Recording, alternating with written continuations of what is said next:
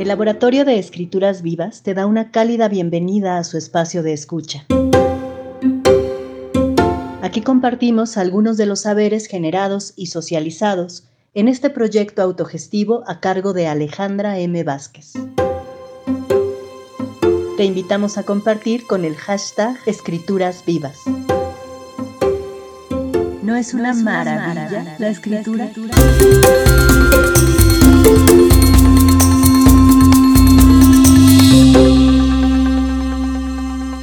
Episodio 15.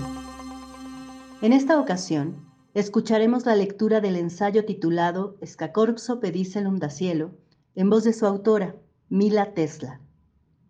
Este texto es parte de las exploraciones ejercidas durante el cuarto ciclo de Laboratorio de Escrituras Vivas que se convidó de septiembre 2021 a enero 2022 en la plataforma Patreon.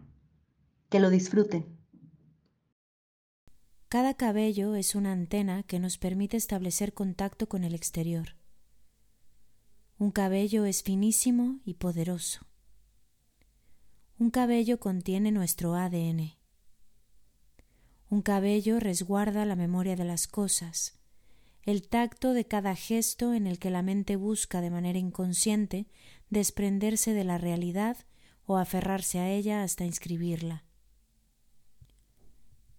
El pelo es un apéndice sensorial único. Como la RAE lo indica, es un filamento cilíndrico, delgado, de naturaleza córnea, que nace y crece en el corazón de algunos mamíferos como un mecanismo de protección que se acciona ante el peligro. En la primera fase de crecimiento, su forma es similar a la de una semilla puntiaguda, cuyo tamaño varía entre 2 y 3 milímetros de diámetro. Esta especie de bulbo empieza a brotar en la primera década de la infancia. No todos los mamíferos llegan a desarrollar este apéndice, pues después de esta primera fase, su evolución y crecimiento depende en gran medida de las condiciones de seguridad emocional en las que crezca el individuo.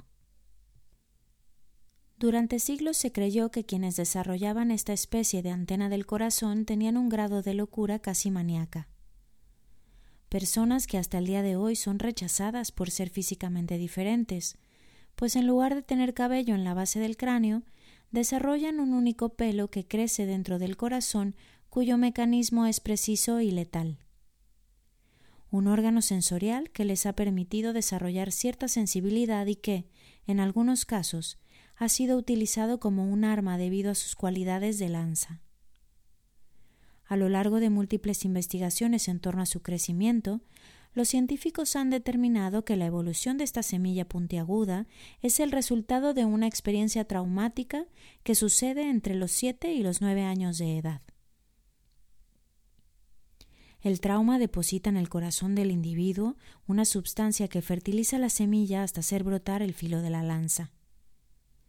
Ante una necesidad inminente de supervivencia, la morfología del pelo se divide en dos segmentos musculares y un tercer segmento que se desarrolla para unirse al resto gracias a las imágenes producidas por la memoria. Cuanto más doloroso es el recuerdo que queda grabado en el alma, mayor es el número de membranas que se crean y más afilada es su punta. A partir de la donación de órganos de varios individuos tricoarmados, como se les conoce en lenguaje médico, se han logrado diseccionar varios especímenes con la finalidad de profundizar en el estudio de su morfología. Los recientes descubrimientos han constatado que el primer segmento muscular está formado por quimioreceptores. Estos traducen las señales químicas de las diversas moléculas que conviven en el ambiente, como el olor, el color, el sabor, la temperatura e incluso algunas hormonas. En el segundo se encuentran los mecanorreceptores que son capaces de captar las presiones sobre la piel a la vez que le otorgan al pelo dureza y flexibilidad. El tercer segmento se compone de fotorreceptores que captan imágenes a través de unas finas membranas. Esta investigación, además de haber permitido una clasificación más detallada de las partes que componen el pelo, ha desvelado que existen diversas formas y estructuras de acuerdo a la pulsión del trauma. La base morfológica de este extraño artefacto orgánico consta de tres partes. Escacorpso, segmento basal que articula el pelo desde la base de la aorta. Este fragmento constituye el soporte muscular del apéndice. El espacio situado en la vena donde se ancla el escacorpso recibe el nombre de crisantempo. Pedicelum. Segmento antenal de musculatura propia ligada al escacorpso. En su interior se localiza el órgano de matiz, un conjunto de células sensoriales cuyo contraste de tonalidades resalta sobre su forma.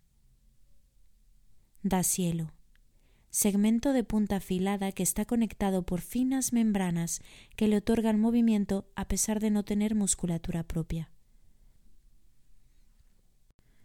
Partiendo de la base Escacorpso pedicelum da cielo, se han llegado a clasificar más de siete variedades de pelo de acuerdo con la disposición del tejido membranoso que actúa como soporte de la punta de la lanza.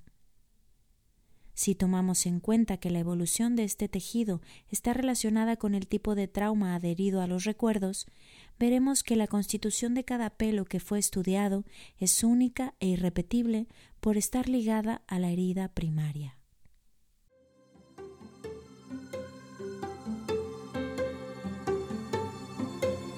Puedes enviar tus comentarios al correo lavescrituras.gmail.com. Muchas gracias por escuchar. Hasta la próxima.